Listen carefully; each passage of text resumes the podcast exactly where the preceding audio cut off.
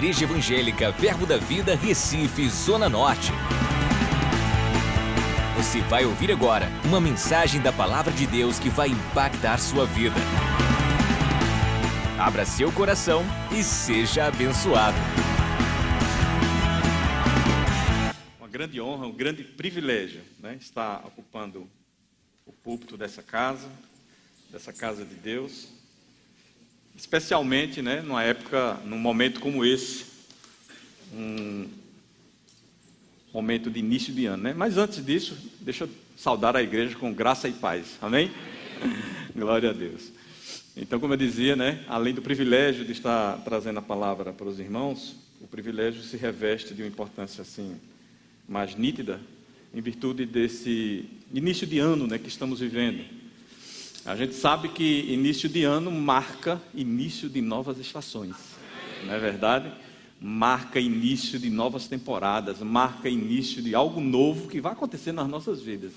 E Deus já sabe e vai revelar para cada um de nós, eu creio. Amém?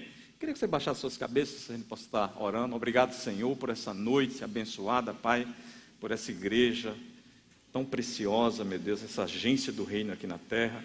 E também pela unção de ensino, meu Deus, que repousará sobre as nossas vidas nessa noite, nos instruindo e nos levando a ser varão perfeito. Te agradecemos, meu Deus, e cremos que não sairemos da forma que entramos, mas sairemos acrescentados pela tua palavra e pela tua unção. Em nome de Jesus, agradecemos. Então, como eu falava, irmãos, é, é bem interessante o início do ano, o início de uma temporada, porque nós fizemos algumas avaliações, né? nós fizemos algumas, digamos, alguns projetos e o ano começou, amém? Vamos colocar esses projetos agora em ação, não é verdade?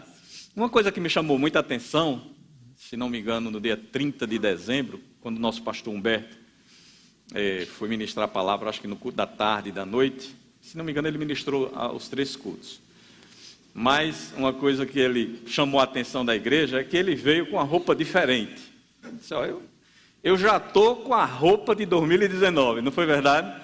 Ele botou um paletó bem bonito, uma gravata, que normalmente ele, ele não usa essas, essas vestimentas, né? E anunciou para a igreja que ele já estava vestido para a temporada que iria se iniciar. E aquilo me inspirou muito, e a palavra que eu gostaria de trazer para vocês nessa noite é sobre novas vestes. Amém? Então vamos ver o que é que o Senhor é, nos instrui, né? nos orienta é, sobre essa questão de novas vestes. Uma coisa que me chama a atenção é que a nossa igreja, irmãos, para a glória de Deus, é uma igreja que tem uma fartura de palavra, amém?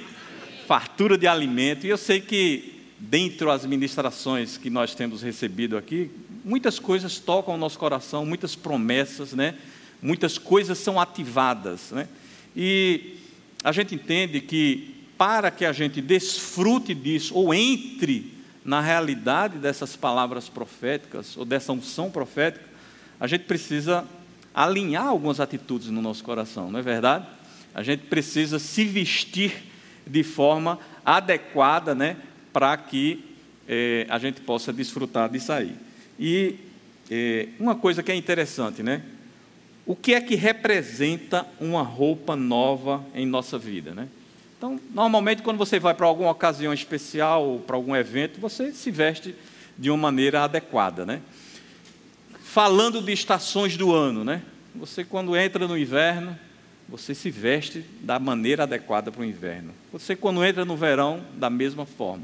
Se você for para uma academia de ginástica, você tem também que colocar roupas adequadas para que aquela atividade possa gerar o resultado, né? Nós temos aqui ciclistas também muito abençoados, né? Que também têm vestimentas assim bem adequadas para que aquela atividade possa, digamos, trazer ou gerar o resultado que se espera, não é verdade? E eu me, lembro, me recordo, ano passado nós tivemos aqui a escola de ministros, né? E uma coisa que foi bem batida bem colocada né, naqueles ministros que estavam é, recebendo a palavra, é que eles tivessem uma vestimenta adequada. Né? Inclusive, nós tivemos a oportunidade de trabalhar com monitores, né, e, e algumas pessoas aqui, E a gente era bem cri-cri, né? Ficava ali olhando, organizando, para que aquilo fosse forjado na vida daquelas pessoas, elas entendessem é, a importância né, de se trajar adequadamente, de representar o reino que elas iam passar agora a representar como ministros. Né? E isso é uma coisa bem interessante. Uma coisa que chama a atenção também é que as vestes, do ponto de vista de, vista de Deus, elas são bem emblemáticas. Né? Há um significado bem interessante nessa questão de vestimenta. Um ponto que eu queria destacar, que as vestes podem carregar a unção. Interessante, né? Se a gente se lembrar, por exemplo, daquela passagem da mulher do fluxo de sangue, a gente viu que ela tocou a orla das vestes e ali ela pôde receber a cura. Né? Se a gente vê também aquela passagem ali de Atos, né? quando os lenços e os aventais de Paulo eram levados pelos discípulos e efetuavam curas extraordinárias, e até os espíritos malignos né, saíam né, daquelas pessoas possessas por uma simples colocação de uma peça de roupa. Né? Outra coisa que me chama a atenção também é que as vestes, em alguns momentos, alguns, alguns trechos das Escrituras, elas representam arrependimento. Né? Então, quando as pessoas estavam arrependidas, o que, é que elas faziam? Se vestia de uma roupa de saco, alguma coisa dessa natureza, e jogava cinza sobre ela, e ali denotava para aquelas pessoas que estavam ao redor que elas de fato é, estavam é, arrependidas. Né? Outra coisa também que eu gostaria de destacar é que vestes pode até causar ansiedade nas pessoas. Né? Lá em Mateus, né, é, Jesus adverte: não andeis ansiosos sobre o vosso corpo, sobre o que? A vez de vestir. Então, isso nas pessoas, né, creio que até na época de hoje, isso gera ansiedade. Poxa, eu, eu preciso me vestir adequadamente, eu preciso estar é, bem representado né, nos ambientes né, que eu, que eu é, porventura, circulo. E uma coisa que a gente começa a perceber é que esse entendimento natural sobre vestimentas, ele tem algo a nos ensinar no reino do Espírito. Amém? Então há algo nessa questão de vestes que reflete no mundo do espírito. E aí a gente vai perceber ao longo é, dos textos que a gente vai visitar é que atitudes nossas, escolhas nossas e comportamentos nossos vão no mundo do espírito significar algum tipo de vestimenta. Amém?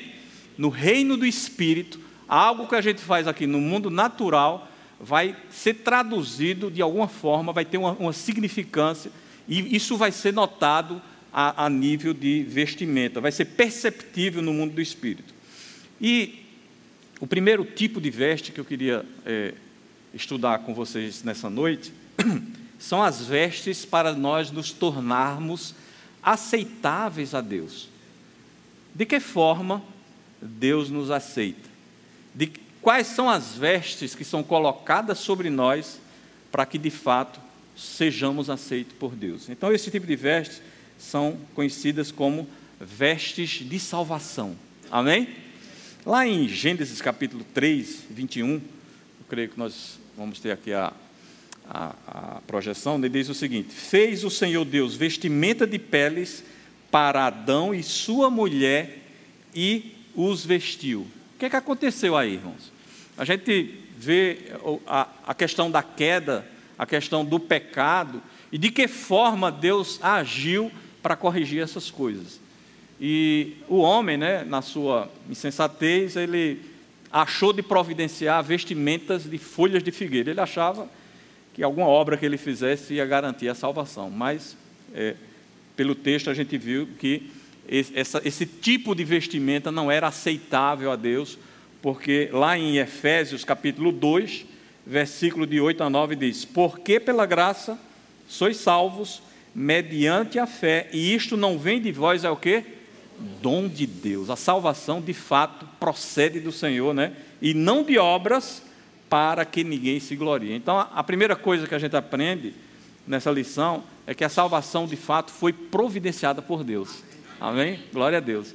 E, e outra, outra realidade é que sem derramamento de sangue não há remissão de pecados. Não é verdade?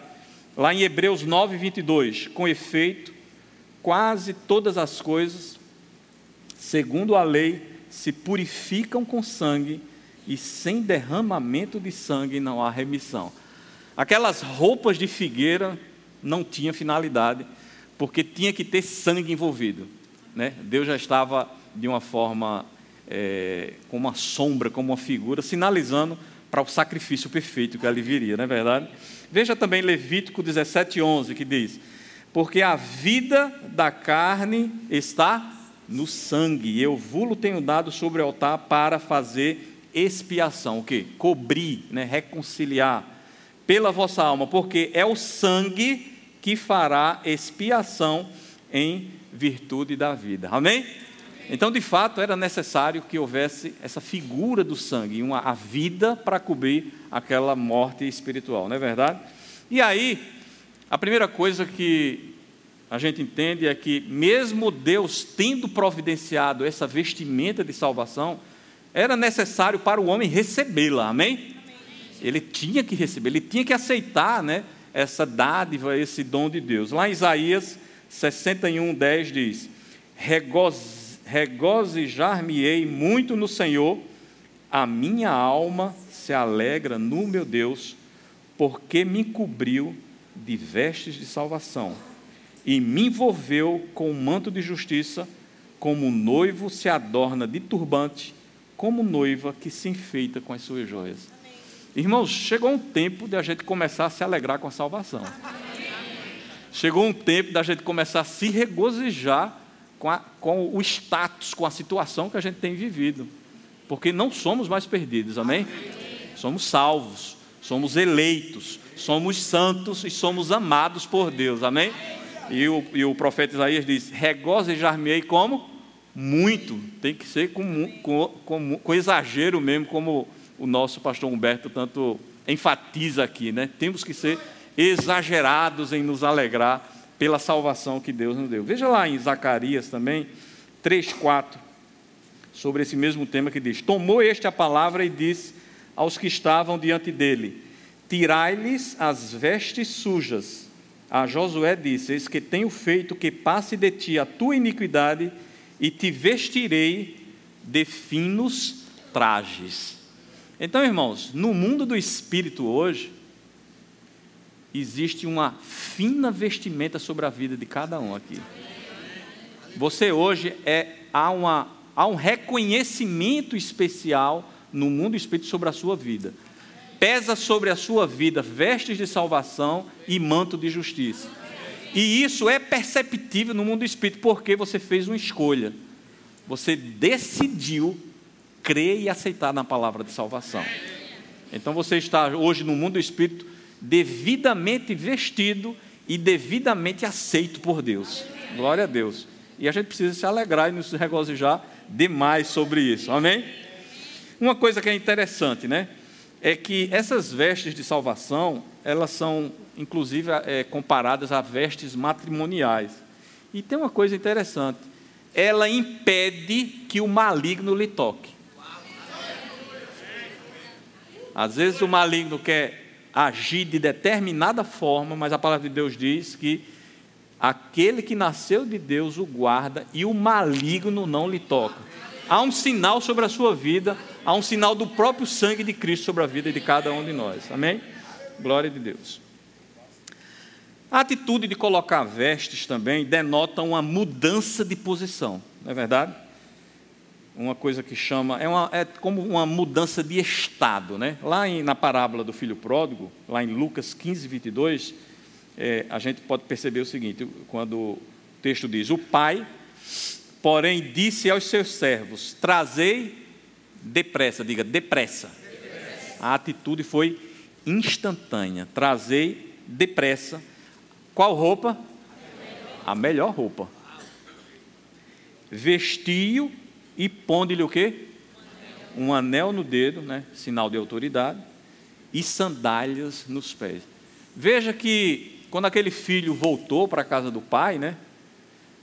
Papai, cheguei e tal, houve aquela movimentação ali. A primeira reação do pai foi o seguinte: primeira coisa, tem que mudar a roupa desse menino. Ele não está vestido adequadamente para o estado agora que ele, que ele tem, que é o estado de herdeiro e de filho. Amém? Então vá se vendo como Deus lhe vê agora. Amém, irmão? Glória a Deus. Irmãos, agora uma coisa que é bem interessante: pesa sobre nós a responsabilidade, com a ajuda do Espírito Santo, de manter essas roupas. Amém?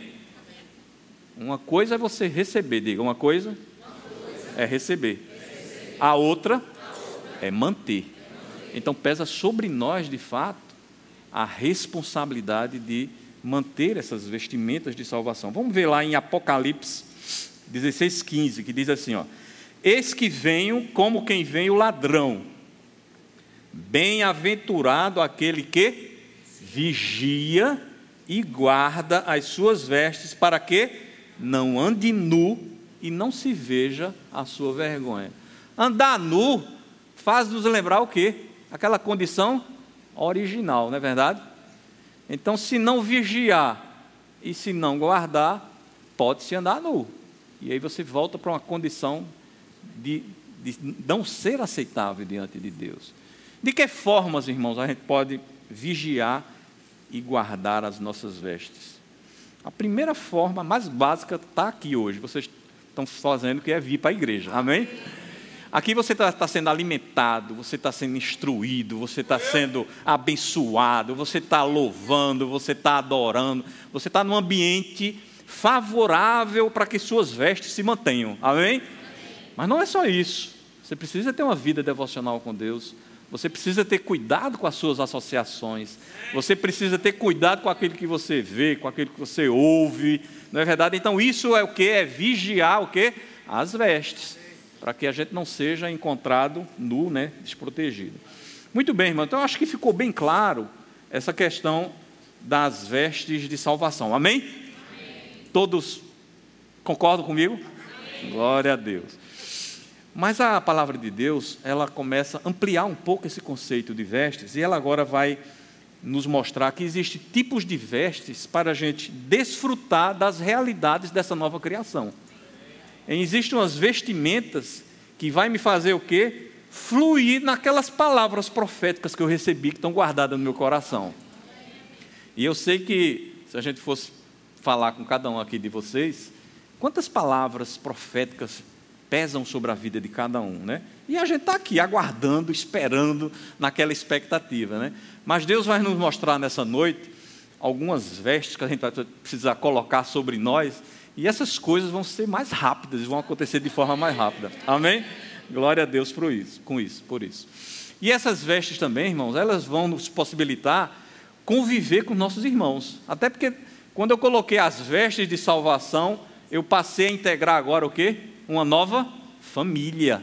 E eu preciso me relacionar com essas pessoas que vieram de lugares completamente distintos, com costumes completamente diferentes, e a gente vai ter que se entender aqui dentro. Amém?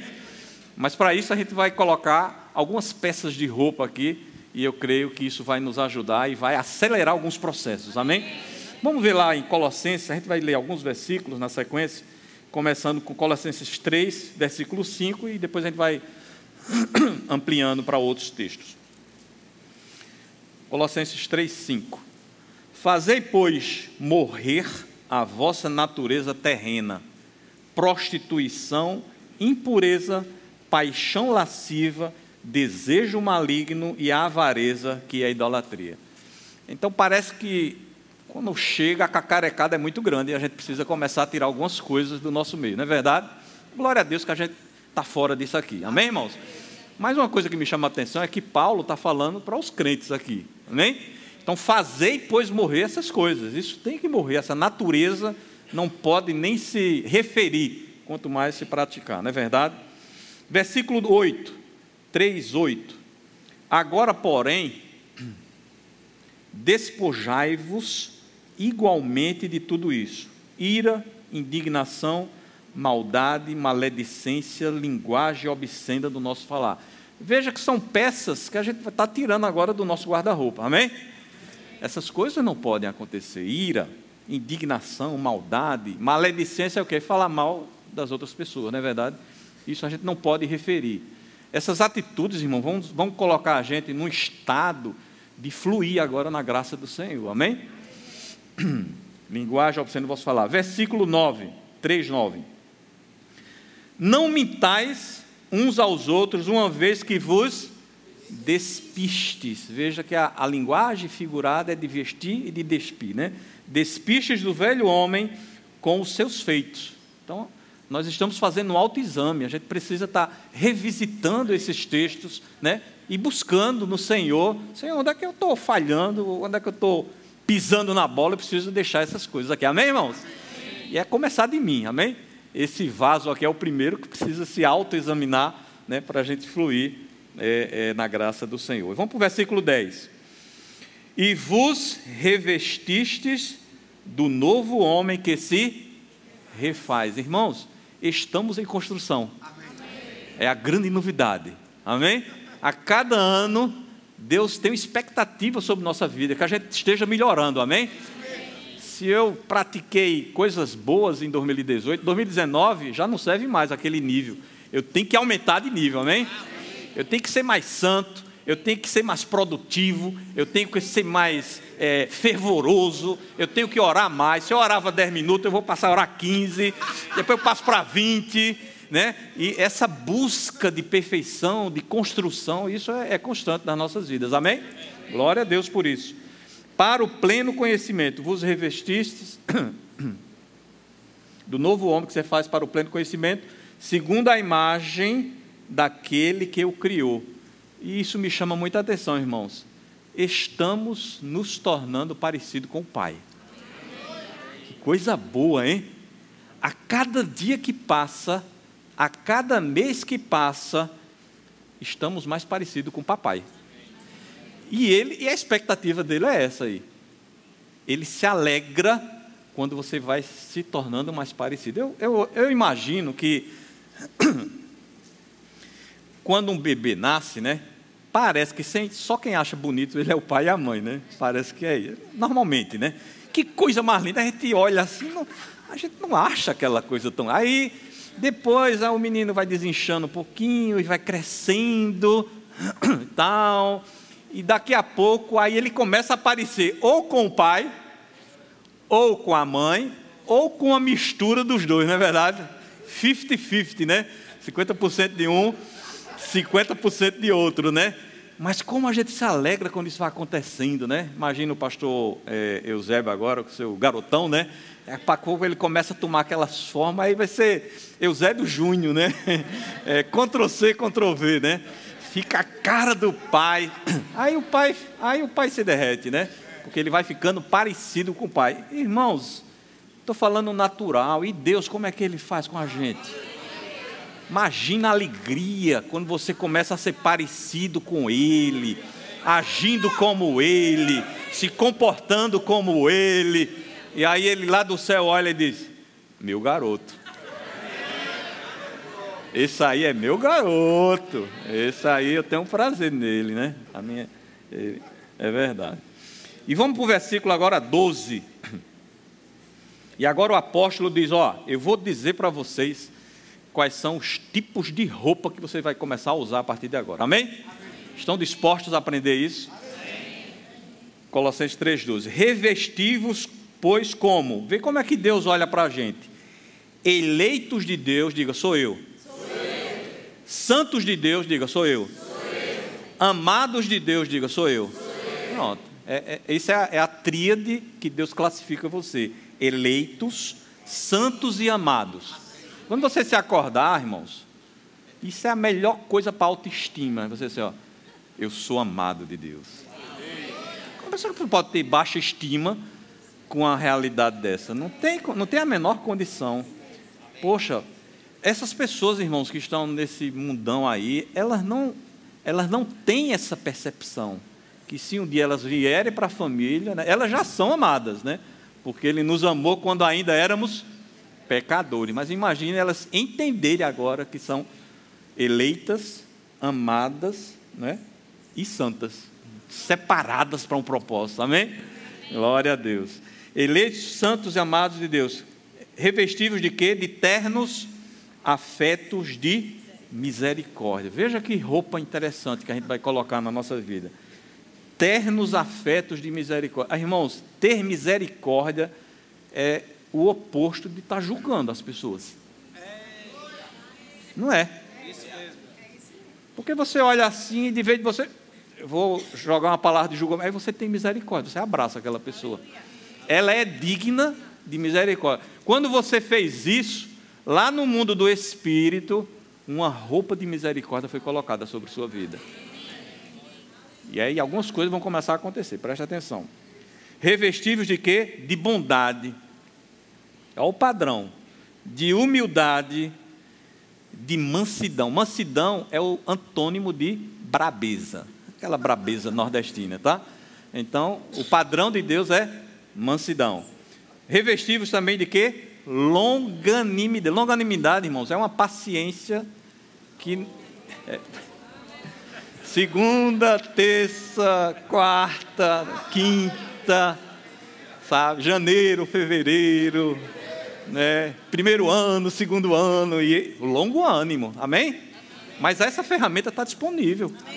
Essa roupa está disponível. Você só é só ir lá no guarda-roupa celestial e dizer, ah, agora eu estou precisando dessa aqui, viu? Joga nas costas e flui. Flui, igreja flui na longanimidade. Versículo 13: Suportai-vos uns aos outros. Suportar não é, não é suportar, estou suportando aquela. Não, não é isso. Suportando é, é dando um homem, irmão. É, é, é promovendo a, aquela pessoa, né? É, é, as suas atitudes não é para sua promoção, não é para promover a, a, outra pessoa. Isso é suportar, amém? A sua alegria é quando você vê o outro crescendo. Ó, que coisa linda, né? Suportai-vos uns aos outros, perdoai-vos mutuamente, caso alguém tenha algum motivo de queixa, assim como o Senhor vos perdoou, assim também perdoava. Então, essa questão de queixa, kikiki, mimimi, isso não combina mais, né? Essa roupa aí não, não serve mais para a gente, não é verdade? Assim também perdoai-vos. E, fecha com o versículo 14. Acima de tudo isso, diga acima, acima. de tudo isto. Veja, esse padrão já estava muito bom. Aí o apóstolo vem agora e joga água fervendo.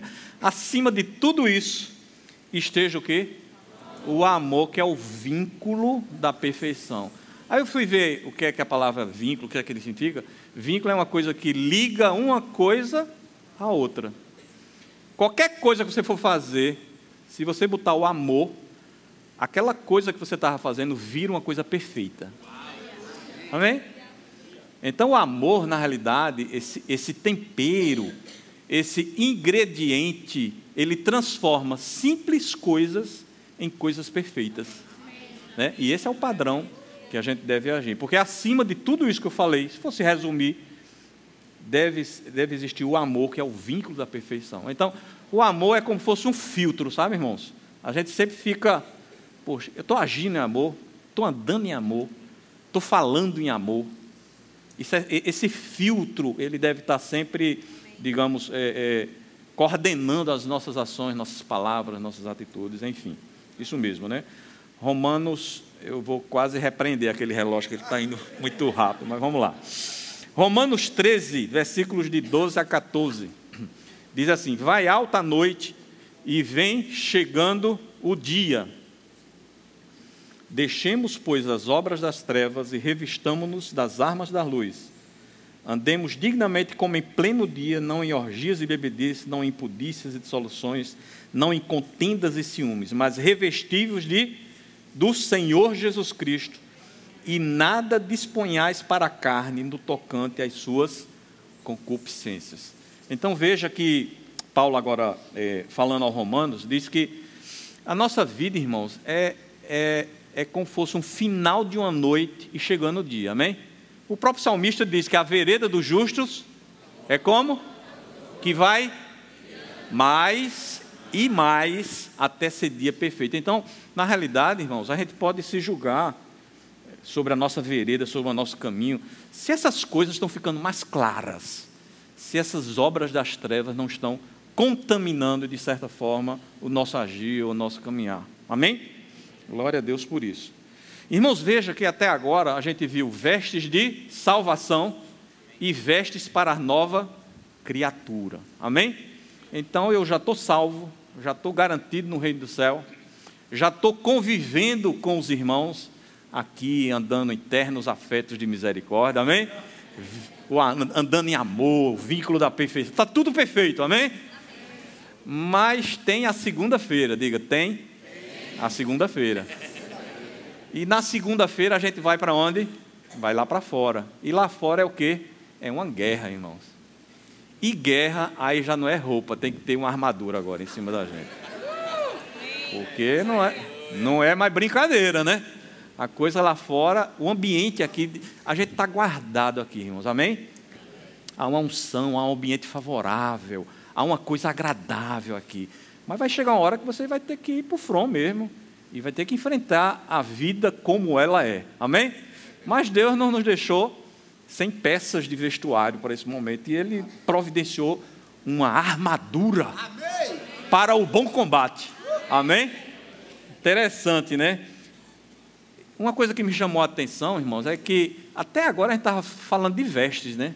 Quando fala de armadura, é que parece que a coisa não é de brincadeira, né? Não é um jogo de jardim de infância. Agora é um combate mesmo. E a gente vai ter que colocar essas peças para a gente se sair bem, né? Tem um ministro do Senhor chamado Doug Jones, ele é ministro do Rema, Estados Unidos, e ele diz uma coisa interessante. Essa armadura, ela tem três finalidades, diga três. A primeira é para nos mantermos firmes contra as ciladas do diabo. Ou seja, as ciladas vão existir, irmão. Não tem ponto correr, porque a Bíblia fala. Mas a, o próprio texto bíblico diz que eu vou me manter firme se eu usar essa, essas peças da armadura. Amém? O irmão Douglas Jones também diz que essas peças servem para impedirmos do diabo agir em sua obra destruidora. Então, é uma peça que vai impedir também a ação do diabo sobre as nossas vidas. E por fim, ele diz que essas peças servem para neutralizarmos o seu poder de ação. Amém? Então, um texto bem clássico para isso, isso aí está lá em Efésios, eu queria ler com vocês. Eu sei que vocês já são PHD em Efésios, né? Mas precisamos estar revisitando, amém? As Escrituras. E lá em Efésios 6, de 11 a 17, diz o seguinte: revestivos de toda, diga toda. Não é só uma peça, não, né? Toda a armadura de Deus para poderdes ficar firmes contra as ciladas do diabo. Eu fui ver lá no dicionário o que quer dizer cilada. Cilada é um artefato para prender, destruir e enganar né, a, a vítima que, que vai ser submetida àquela cilada. Então veja que é um artefato, é algo que é construído ou para prender ou para destruir, aliás, é, é outra coisa que eu me lembrei, ou para causar dano. Então, o trabalho do diabo, o objetivo dele é isso, é prender, destruir, causar dano. E aí ele vai preparando ciladas para o crente na segunda-feira, né? E o crente ligado, diga assim, ligado. ligado. Ligadíssimo, né? Aí ele já preparado, porque ele sabe que essas coisas vão, de uma certa forma, ocorrer. E aí diz no versículo 12: Porque nossa luta não é contra carne e sangue. A primeira coisa, né? Contra o sangue e a carne. Parece que a nossa luta é contra pessoas, né? Dá a entender que o chefe está nos perseguindo, ou sei lá, o vizinho, o colega de trabalho, alguém, né? Algumas pessoas, parece que a luta é contra aquelas pessoas, né? Mas diga assim: a luta não é contra a carne nem contra o sangue. Então veja, irmãos, o diabo dificilmente ele virá em pessoa enfrentar a gente. Aquele com chifre, com aquele tridente, mas ele vai mandar os secretários dele. E é esses secretários de carne e sangue que a gente vai poder começar agora a discernir, amém? E sim, a luta é contra os principados e potestades, contra os dominadores deste mundo tenebroso, contra as forças espirituais do mal nas regiões celestes. Veja que as roupas e as armaduras que a gente está colocando aqui, elas começam a aparecer lá nas regiões celestes. Essas coisas vão ser visíveis, né? Versículo 13. Portanto, tomai toda, diga toda, toda a armadura de Deus para que possais resistir no dia mal e depois de ter desvencido o quê? Tudo permanecer abalável. Irmãos, saiba que a luta que você está enfrentando, porventura agora, você já é vencedor. Está escrito aqui. E não só essa, as lutas que porventura se levantarem sobre sua vida, de todas as elas você já é vencedor. Porque a palavra de Deus promete, se você cumprir a palavra, você vai ter vencido tudo. E ainda vai o quê? Permanecer inabalável. Permanecer inabalável é como o pilar de um viaduto, daqueles bem. Pode passar a onda, o carrete em cima, ele nem se move, ele está ali. Essa é a figura do crente que está devidamente vestido com a armadura de Deus. Aí vamos para uma parte bem prática. Versículo 14. Estais, pois, como? Firmes. Veja que a gente não precisa estar batalhando espiritualmente, amém? A nossa posição é só estar o quê? Firme. Firme ali, ó, tranquilo. Cingindo com a verdade. O que é cingir com a verdade? É trazer as emoções para a verdade. Então, irmãos, aquilo que porventura esteja abalando as tuas emoções, existe uma palavra de Deus cirúrgica para enfrentar isso aí. Amém? Naquela época achava que as emoções eram nessa região do intestino, né? Porque até hoje parece que isso tem uma certa significância, né? Quando a gente está meio emocionado, tem uma coisa que não funciona bem. Quando a gente está meio nervoso, tem uma coisa que não funciona. E o apóstolo Paulo imaginou que se colocasse um cinto da verdade às nossas emoções, né? Eu acho que isso tem um, um, um, quê de verdade, porque muitas coisas vão descobrir ainda na área da medicina, viu? Sobre essa área aí. Concorda, pastor? Cingivos, né? Com a verdade, ou seja, traz as emoções para a verdade. Vestindo também o quê? A coraça da justiça. O que é isso, irmão? É se blindar contra a acusação. Cada acusação que o diabo levantar sobre a sua vida, você se posiciona como justiça de Deus. E, e ainda rindo, né? Aquele que não conheceu o pecado, Deus o fez pecado, para que nele fôssemos feitos o quê? Justiça de Deus, irmão. Não pesa mais acusação sobre os filhos de Deus. Amém? Fica firme nisso aí. Calçai os pés com a preparação do Evangelho. O que é isso, irmãos? Isso eu entendo por revelação que as pessoas que porventura Deus colocar no nosso nível de influência, nós somos responsáveis por evangelizar elas. Então, sabe, a gente tem que ter cuidado com o sangue dos vizinhos, dos colegas de trabalho, dos colegas de escola, porque eles estão clamando por salvação. E você é a única luz que Deus colocou ali. Isso só vai acontecer quando você tiver calçado os pés do Evangelho. Eu me lembro da minha mãe, saudosa mãe, eu chamava ela de é, evangelista inconveniente, porque onde ela chegava, ela não respeitava nenhum momento, ela já ia evangelizando, sabe? E hoje eu começo a entender que ela estava certa, amém? Minha sogra também, sabe? Olha situações completamente inusitadas, hospital, supermercado, e ela lá, folheto evangelizando. E você, o que tem feito sobre as pessoas que estão debaixo do seu nível de influência? Do alcance da, da, da sua posição geográfica, da sua rua, do seu prédio, do seu condomínio. Então, preste atenção, viu? Nossa igreja tem VEC, né? Parece que esse ano vai ter VEC e tal. Preste atenção e vamos fazer aquilo que é preciso, calçar os pés na preparação do Evangelho, né? Do Evangelho da paz. Irmãos, nós temos a receita para o que o mundo precisa. O mundo precisa de paz. E a paz de Deus está sobre as nossas vidas. E nós podemos levar para as pessoas. As pessoas precisam, elas estão angustiadas, estão depressivas, estão nervosas, estão ansiosas e só a paz de Cristo pode resolver aquele problema. E quem é o embaixador dela? Diga eu. Você, você tem capacidade para fazer isso, não é verdade? Versículo 16. Embraçando de que forma? Sempre, diga sempre. O escudo da fé. Aí, irmão, estou falando para PHD em fé, né? Me perdoa, né? Palavra da fé aqui, vocês sabem muito isso, né? escudo da fé, né? Então está é, tá aí, ó, segurando, embraçando o escudo, né? Quando vem alguma coisa que não esteja alinhado com a palavra, você se defende com o escudo.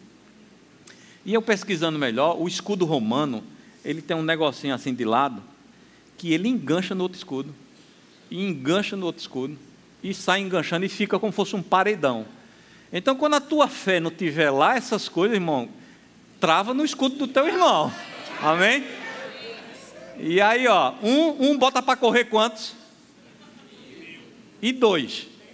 Irmão, e três. Aí, aí, aí perde a conta, né? Então te associa, irmãos, com pessoas que levantem a tua fé. Sabe? Se você é um homem de fé, se você crê, te associa com alguém que crê mais que você. Porque isso vai ser o quê? Vai ser estímulo, vai ser. É, vai, vai, vai, vai forçar em você um padrão que você vai estar vai tá correndo atrás, amém? E vai fazer bem a tua vida, amém? Eu gosto muito quando eu estou com uma pessoa, às vezes eu falo uma palavra que não, não bateu, né? Acontece, acho que só acontece comigo, desculpe, viu, irmão? Uma palavra que não bateu, aí a pessoa vai já me corrige. Eu amo isso, sabe? Eita, realmente, eu preciso agir dessa forma. Eu fico me policiando, né? Porque o crente tem que estar tá policiando aquilo que sai, né? O coração que sai pela boca. Não é verdade, irmãos? Muito bem. É, com o qual podereis apagar todos os dardos inflamados do maligno. 17. Tomai também o capacete da salvação. Né? Então, capacete na cabeça, a mente, irmãos, é um campo de batalha fértil. E se a gente não tiver com essa palavra de salvação bem enraigada, com a mente bem renovada, o diabo pode tentar fazer bolinha né, das, nossas vidas. Mas diga assim: eu não sou assim. Porque a minha mente está renovada pela palavra de Deus. Amém? A mente sempre renovada, irmãos.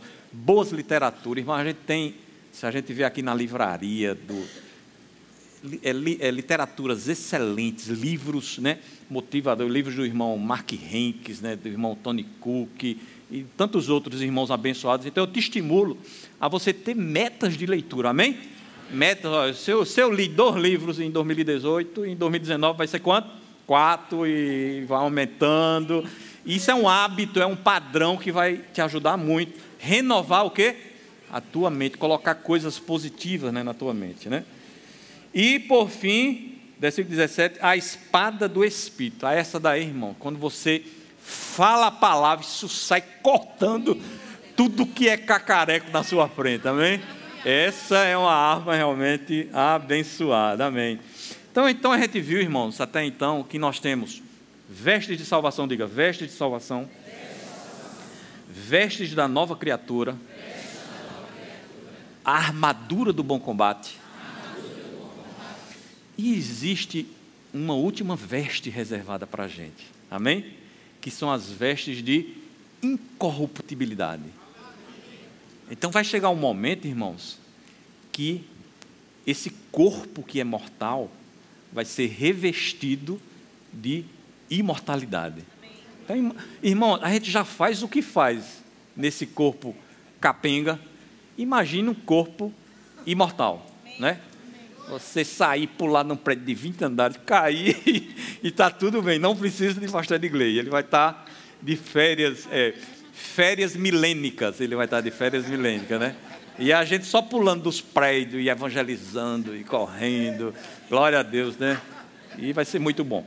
E outra coisa também é que esse corpo vai se, se revestir de incorruptibilidade, ou seja, ele nunca vai se desgastar ou se corromper, coisa dessa natureza. Vamos ver o que está isso lá em 1 Coríntios, capítulo 15, versículo 54. Diz assim: E quando este corpo corruptível se revestir de incorruptibilidade, e o que é mortal se revestir de imortalidade, então se cumprirá a palavra que está escrita: tragada foi a morte pela vitória. A morte é o último inimigo. Tem duas soluções para ela. Ou, ou a gente morre e passa a receber esse corpo na ressurreição, ou a gente vai ser arrebatado. Eu estou mais nessa segunda opção, amém? Chegar uma hora aí, se o pastor de Gley, os cálculos dele estiver certo mesmo, que eu acho que está, né? Nesses próximos anos, é nós.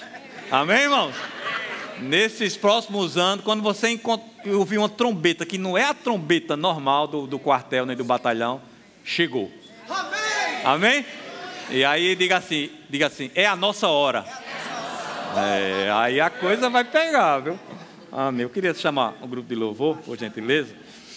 E aí, irmãos, a gente viu que esse corpo ele vai se revestir de imortalidade e vai se investir, se revestir de incorruptibilidade, não é verdade? Mas não fica legal a gente só com os corpos lá em cima, né? Então era bom jogar uma roupinha também dele, amém? Glória a Deus. E vai ser as últimas roupas que a gente vai receber, que serão as vestiduras brancas. Então, você já está com o corpo lindo, sarado e curado e ainda jogar um manto branco em cima de você, irmão, eu vou te contar, vai ficar muita gente linda aqui nesse, nesse, nesse pedaço, como se diz, né? Então eu queria é, ver com vocês o que está lá, isso vai nos inspirar muito, amém, irmãos? Em Apocalipse, capítulo 7, versículos de 9 a 12. O apóstolo João, né? Está fazendo a narrativa né, da, das, das, dos eventos escatológicos, daquilo que há de vir, e, e ele se depara com uma cena inusitada. Aí ele, ele fala assim, no versículo 9: Depois dessas coisas, eu vi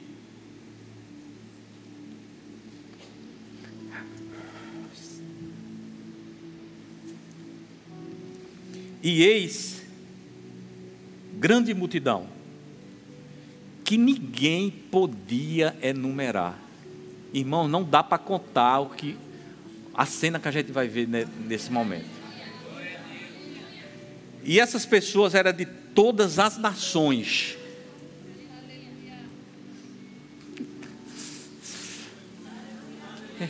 Então, valeu, irmão, a vida de cada missionário.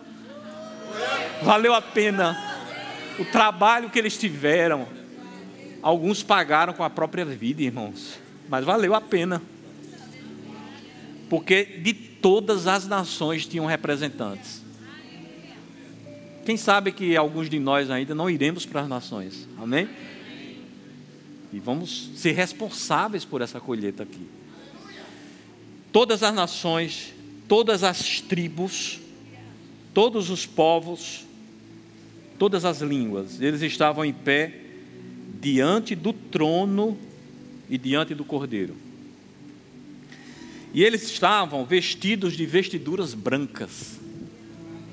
Nesse momento eu não preciso mais das vestes de salvação, eu não preciso mais das vestes de nova criatura, eu não preciso mais da armadura do bom combate, porque eu teria agora uma vestidura branca confeccionada no ateliê celestial.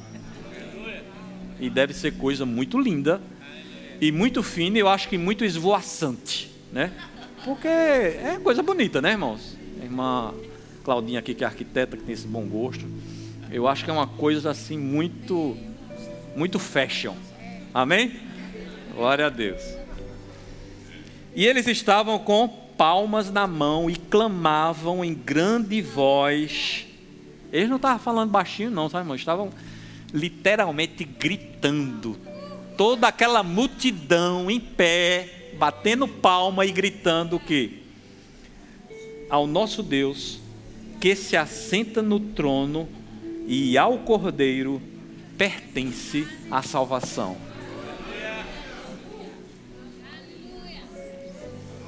Irmãos, e sabia que cada um de vocês vai estar no meio dessa multidão aqui. Começa a imaginar, começa a ter um vislumbre dessa grandiosidade, dessa cena, né, desse momento.